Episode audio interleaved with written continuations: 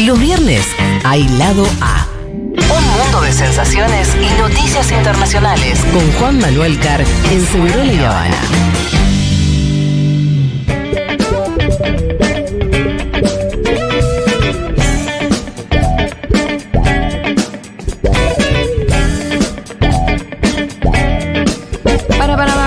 Bien, Juan Manuel Cart nos va a hablar un poquito de la, pol- la geopolítica de Javier Milei. A ver, donde mi- seguramente nos vamos a encontrar con un montón de cosas coherentes y sensatas. Milei es un hombre que hace política hace poco, primer punto, ¿no? Sí. Que esto hay que destacarlo. Un Sí. economista que se vuelca a la política en el 2020. Se hace un político de la pandemia, podríamos decirlo. Sí. Fíjate qué loco pensarlo así, ¿no? Madre mía. Y es más grande en edad, entiendo, que Sergio Massa. Un político, uno dice, pues Sergio Massa hace política hace... Desde siempre. Bueno, desde los 14, literal. Claro, exacto. Además de que desde muy joven que es eh, un dirigente de alcance nacional.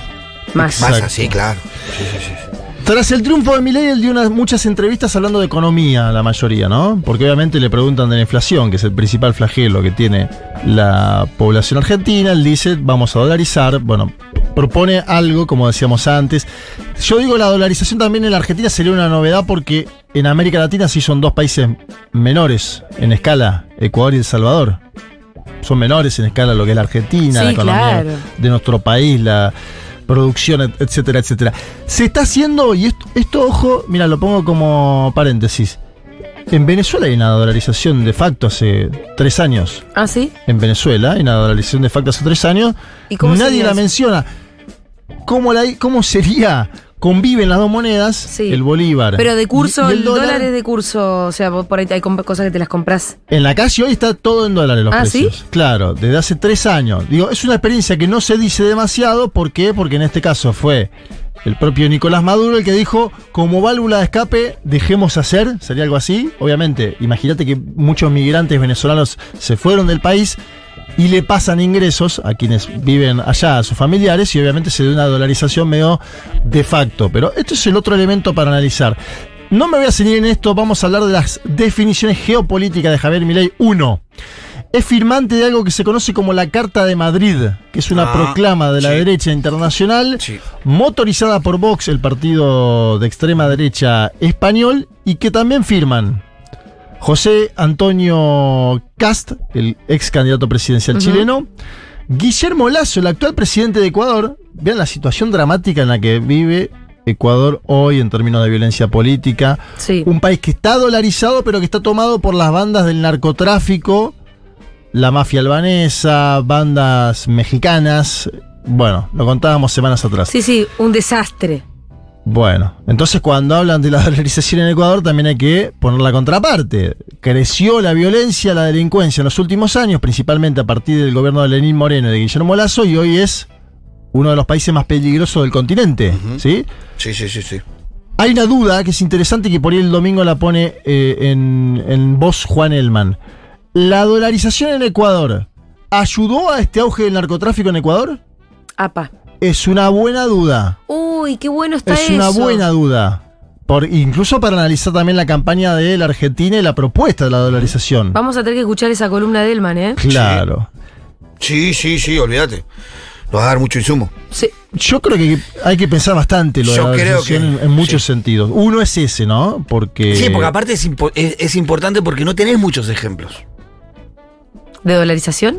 Además, ninguno que se parezca a un país eh, del tamaño y de la diversidad de la Argentina. Claro. Sí. Solo el de Venezuela en una crisis muy grande Sí. y que no está hecha de hecho, digamos. Hay una crisis descomunal, ¿no? Que ha provocado la migración de millones de personas, como es Sí. el caso venezolano, obviamente eh, con todo lo que eso implica. Vamos a escuchar el primer audio que les traje de Javier Milei con Eduardo Feynman, porque Eduardo Feynman le preguntó cómo sería su política exterior a Javier Milei. Y dijo lo siguiente. Político, nunca le pregunté esto. Si usted es presidente el 10 de diciembre, Mis ¿dónde- aliados son Estados Unidos e Israel, así de simple. con todo lo que eso implica. A punto tal que Israel lo considero tan aliado que he dicho que voy a mudar la embajada desde Tel Aviv a Jerusalén. Está claro, ¿no? Como señales muy claras. Es lo que hizo Trump. Bueno, cortito y al pie, ¿no? Eh, No vas a traer un quilombo, mi ley. Bueno, sí. Porque nosotros somos un país pacífico, porque nosotros no nos metemos en esos conflictos, porque no nos gusta que nos exploten las cosas en los medios de las ciudades. Mm. Sí, es verdad eso que decís, ¿no? Sí. Es meterte en el. Porque de- después de no le van a poner una bomba a Nueva. York. ¿Sabes que vienen y te la ponen acá? Es meterte de lleno en el conflicto de Medio Oriente, está bien lo que planteas, eh, Pitu. Em, con esta declaración sumó el apoyo del Partido Republicano o de algún sector. Hoy está Ted Cruz diciendo a este hombre que, que bien que habla, ¿no? Sube un video Ay, Ted Cruz. madre. Ted Cruz igualmente es un hombre que dentro de la estructura del trampismo es un senador que uno no le daría tanta importancia. Sin embargo, Milei con esto está pidiendo ¿no? ayuda afuera, auxilio, diciendo, muchachos, miren que yo puedo llegar, Sí. tírenme una soga, Sí, ¿no? sí, sí, sí, Básicamente está en esa predisposición. Pidiendo respaldos, ¿no? Sí, mostrándose como favorable a eso. A ustedes les conviene que gobierne yo. Pero en ese sobregiro ideológico, porque para mí en eso Milei está sobreideologizado en la Sí. política exterior. La política exterior a veces es ser pragmático. Sobre todo. ¿No? Tenés sos- si tu principal socio comercial eh, son China y Brasil, ¿qué vas a hacer con eso? Bueno, ahí vamos, a China y Brasil. Una entrevista espectacular de la agencia Bloomberg días atrás. Esto es post-paso, ¿eh? Digo, aclaro, después tengo algún audio anterior, pero esto es post-paso. Le preguntan por China. Escuchen lo que dice Javier. Y en cuanto a China, es uno de los socios principales de comercio. de- Bueno, serán socios comerciales de los, eh, del sector privado. Nosotros no hacemos pacto con comunistas. Pero entonces, ¿qué harías? O sea, ¿no cerrarías las relaciones de Argentina con, con China? Yo no promovería la relación con comunistas, ni con Cuba, ni con Venezuela, ni con Corea del Norte, ni con Nicaragua, ni con China. O sea, para Venezuela vas a cambiar la política. Obviamente. claramente. Ni Cast llegó tan lejos, porque cuando, ¿te acordás cuando a Cast le hicieron esta pregunta? Claro. ¿Vos te acordás? Sí. Que él dijo, bueno, bueno. Pero Estados Sí, sí. Unidos le compra petróleo a Venezuela. Pero obvio, porque es como dice Juanma, la política exterior y, y sobre todo la comercial Sí, ¿qué dice este hombre? es totalmente pragmática. Todo el mundo- todo el mundo Nadie por una cuestión ideológica no, va a no vas a comerciar con China. China es la segunda economía de este planeta. ¿Cómo la comercia con China? todos, los pla- todos los países van hacia ahí, ¿no? En, la- en América Latina, salvo Paraguay, que sigue estando apoyando a Taiwán en este momento y que si ganaba la oposición al Partido Colorado se iba a vincular con China diplomáticamente, en los acuerdos van hacia China. De hecho, fíjate algo más. Luis Lacalle Pou, presidente de Uruguay, de derecha, es un hombre que nadie podría decir que no es de derecha, Sí. Luis Lacalle Pou. Quiere hacer un tratado de libre comercio con China. Y sí, claro, Claro. lo O que sea, pasa es que ahí se quiere entregar como buen lacayo que es. Bueno, pero quiere hacerlo con- porque dice con China y el tono, el tono en mi ley es profundamente moral. Es de condena genérica. Claro. Fíjate, a- equipara a China con Corea del Norte.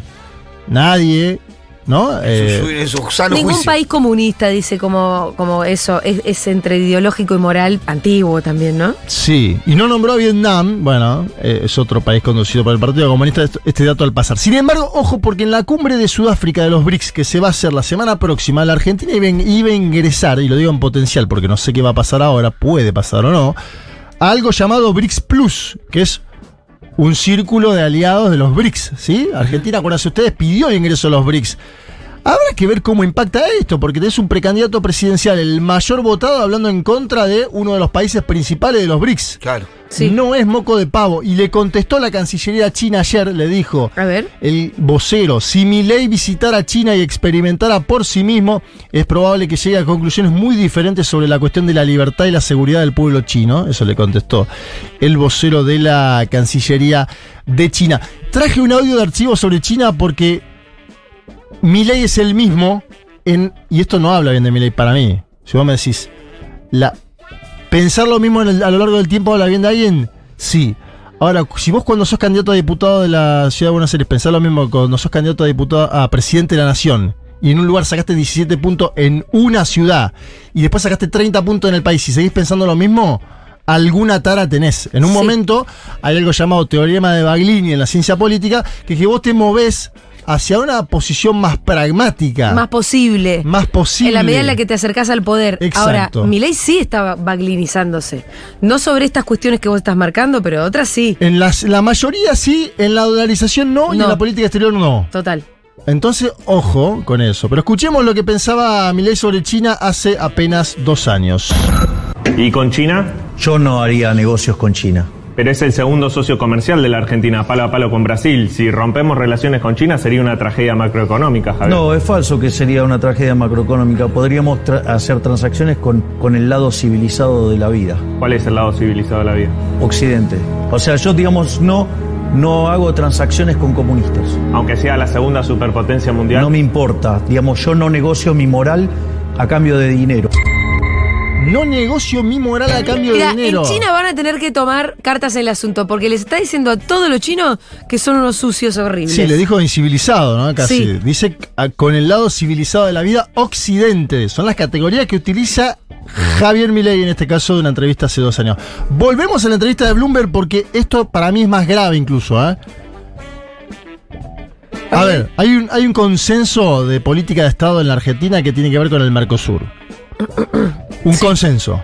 La verdad. El alfonsinismo, el menemismo, el kirchnerismo y el macrismo, Una todos cosa que siempre se mantuvo. todos abonaron a la construcción del Mercosur. Cada uno en lo suyo, porque acuérdense, Menem dijo un Mercosur más, eh, si querés, neoliberal, más económico. Kirchner lo pensó más político, vinculado a Venezuela. Hugo Chávez estaba en ese momento. Macri intentó avanzar en el acuerdo con la Unión Europea, siempre demorado. Todos dijeron, este es nuestro lugar en América del Sur, el Mercosur, acá apostamos, ¿no? Esta construcción de países. Javier Milei dice que hay que eliminar el Mercosur. Esto para mí es complicado para la industria argentina, incluso te diría para los ojeros argentinos Mm, que hacen buenos negocios a través del Mercosur. Ajá. Atención con estas declaraciones de Javier Milei de vuelta con, con la agencia Bloomberg. Era una entrevista para alquilar barricones, pero escúchenlo porque... Pero para, ¿esta es la de hace dos años también? No, no, no, esto es de ahora. ¿Ah, esto es de ahora? Esto es de ahora. Escuchá Oh, porque madre Javier. Milei dice que no quiere saber nada con Lula y que hay que eliminar el Mercosur. Escuchá. Y en cuanto a Brasil, es el socio comercial más importante de Argentina, hablaste duramente de Yo- Lula en el yo- pasado. bueno, ¿Se pueden acercar? No.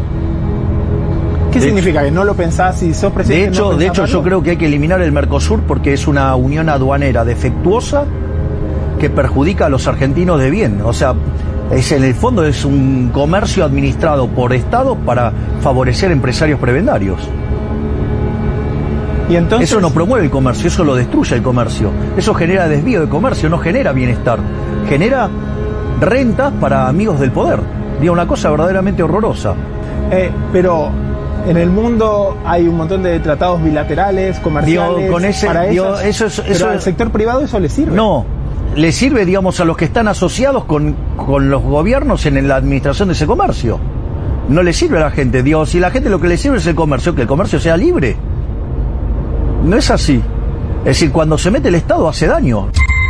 Para, también está en contra de los tratados de libre comercio. El Estado hace daño. Sí, dijo. sí, lo sabemos. Sí, da a entender eso. Uno después tendería a creer que. Ni siquiera los él- tratados, li- o él- sea, a él es por derecha a la derecha. Yo, yo creo que a él le gustaría eliminar el Mercosur para hacer tratado de libre comercio, Sí. pero finiquitado el Mercosur, ¿no? Eh, hay un problema con eso porque está la derecha de Bolsonaro en esto, ¿eh? Y no, no exagero. Sí, sí, sí. Cuando ganó Jair Mesías Bolsonaro, su cerebro económico, estoy hablando de el Chicago Boys eh, Guedes, un hombre formado ¿no? en, la, escuela de Chicago, primero dijo que el Mercosur no era prioridad, pero después dijo, bueno, hay que hacer una modernización. Nunca dijo hay que eliminar el Mercosur.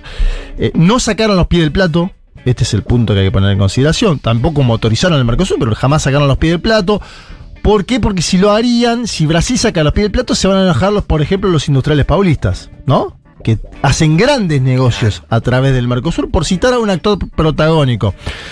Y después hay un gran inquietud, una gran inquietud en el gobierno de Lula hoy sobre las elecciones de la Argentina. Lo, cuenta la colega Leonora Gosman en perfil, en una nota que salió publicada ayer, que dice que específicamente los ministros de Lula ven un escenario dificultoso de cara al futuro, porque obviamente, primero, ¿qué preferirían los, los, los ministros de Lula y Lula mismo que ganar a Sergio Massa? Claro. Algo que habrá que ver si sucede con un ingreso al balotaje de la Fórmula Unión por la Patria. Pero en el caso de que haya un balotaje entre Milei y Patricia Burrich, olvídense que van a decir es mejor que llegue. Sí, sí.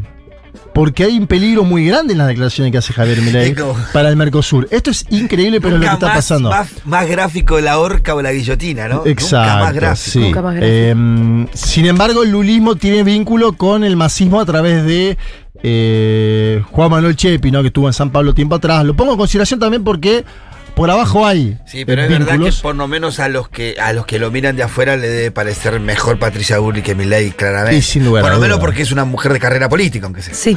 A ver, imagínate una cumbre del Mercosur. Vos, Patricia la sheriff, podría decir barbaridades. Ahora, Javier Milei, ¿qué puede decir en la cumbre del Mercosur?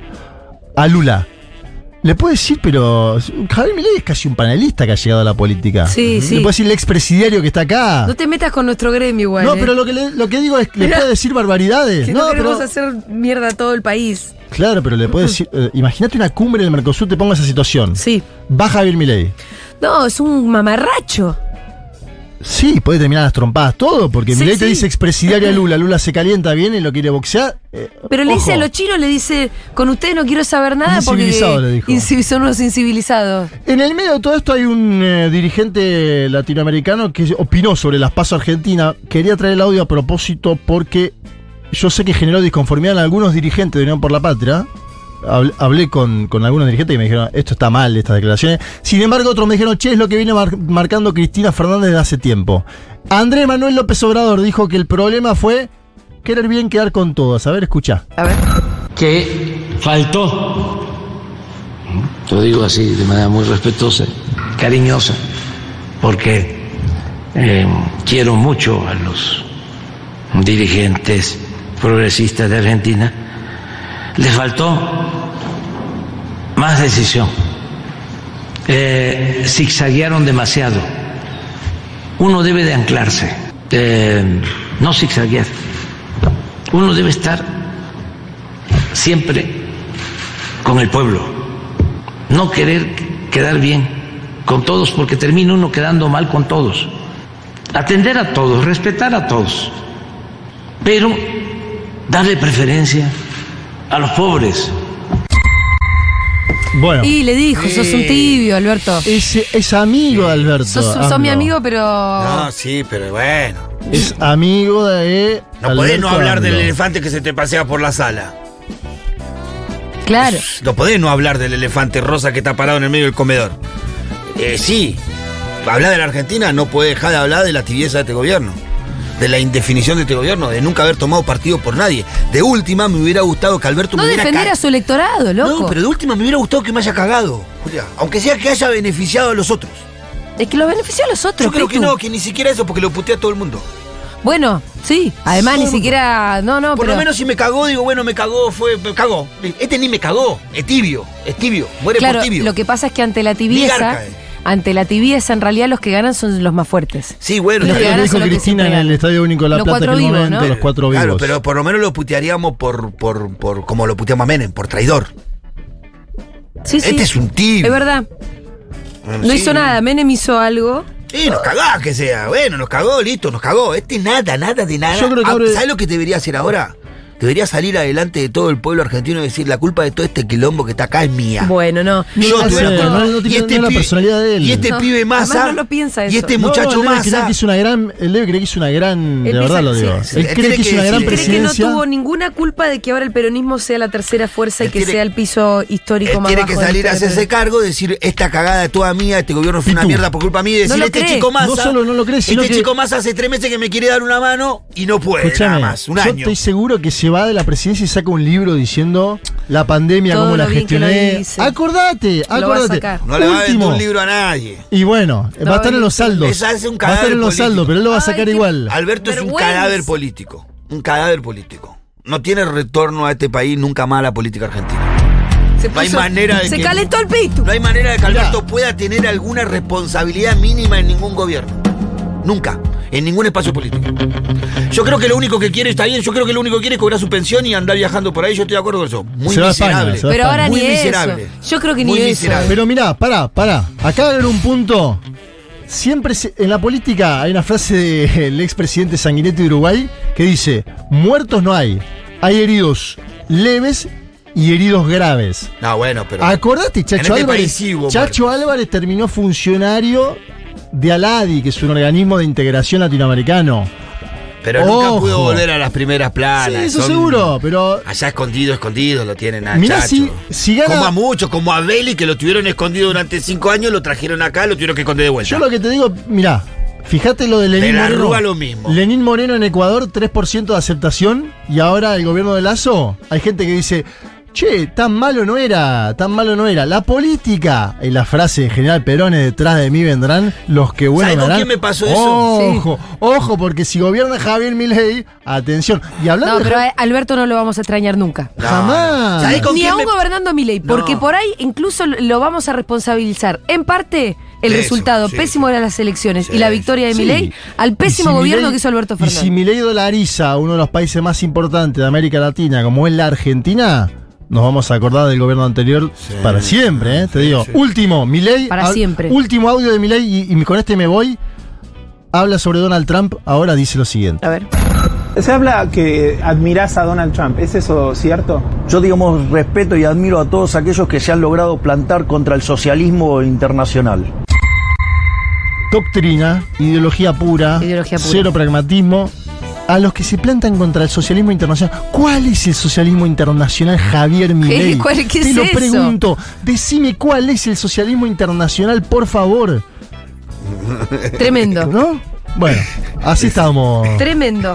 amigas, amigues. Ay. Bueno, Juanma, excelente. ¿Sabe lo Todos que estos tenemos el insumos nos domingo? sirven un montón. Uh, el, el domingo, domingo debe ser. Contá un poquito. El domingo hay que Bueno, escuchar un mundo Juan de Elman sensaciones. va a hablar sobre el narcotráfico en Ecuador y si tiene o no que ver con la dolarización, señores. Lo O- agendo porque me sirve. Yo te eso. digo, Unión por la Patria, escuchen, escuchen el domingo, ¿no? Unión Sí. por la Patria. Sí. Compañeros, compañeras. Después vamos a hablar de.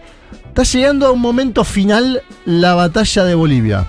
Ah, Arce con Evo. Momentos cumbre, ¿viste como en las boludo que se dice momentos cumbres? Sí. Momentos cumbre, porque el ministro de Justicia boliviano le quiere iniciar una causa judicial a Evo Morales Uh, y Evo Morales quiere ¿Cómo se van a pelear así? Sí, ya está. Eh, me dicen fuentes que esto ya no tiene vuelta atrás, lo dijimos en su momento. Va a pero volver la derecha, pero son locos.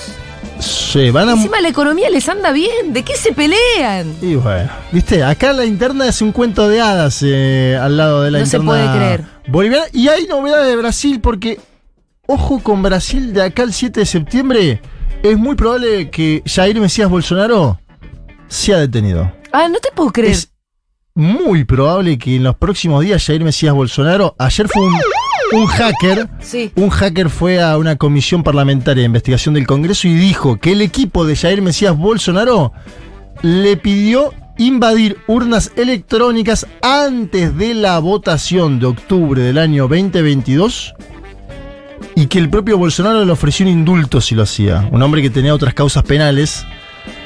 Ojo con eso y además el ayudante de Bolsonaro dice que Bolsonaro era quien cobraba las joyas vendidas en Estados Unidos de América. Hay todo, El circuito de las joyas. el circuito de las joyas, ¿no? ah, joyas de Arabia Saudita que se vendieron en Estados Unidos de América. Sí. Bueno, aparentemente el último al que le llegaba ese dinero, que era en efectivo, era el propio Bolsonaro. Así que está Hasta las hasta las manijas Jair Mesías Bolsonaro. Bueno, esto es así en América Latina. Así que hay que escuchar un mundo de sensaciones el domingo a las 12 con Sí, Juan Manuel Carg. Fede Vázquez, Juan Elman. ¿Y a quién le toca de las chicas? Viene Malena. Viene Malena. Viene Malena. Le toca Perfecto. Malena. Eh, Juanma, hasta el viernes que viene. Hasta el viernes, chicos. Esperemos traer mejores noticias. Ay, bueno, sí, ojalá. Vamos a ver qué pasa en Ecuador.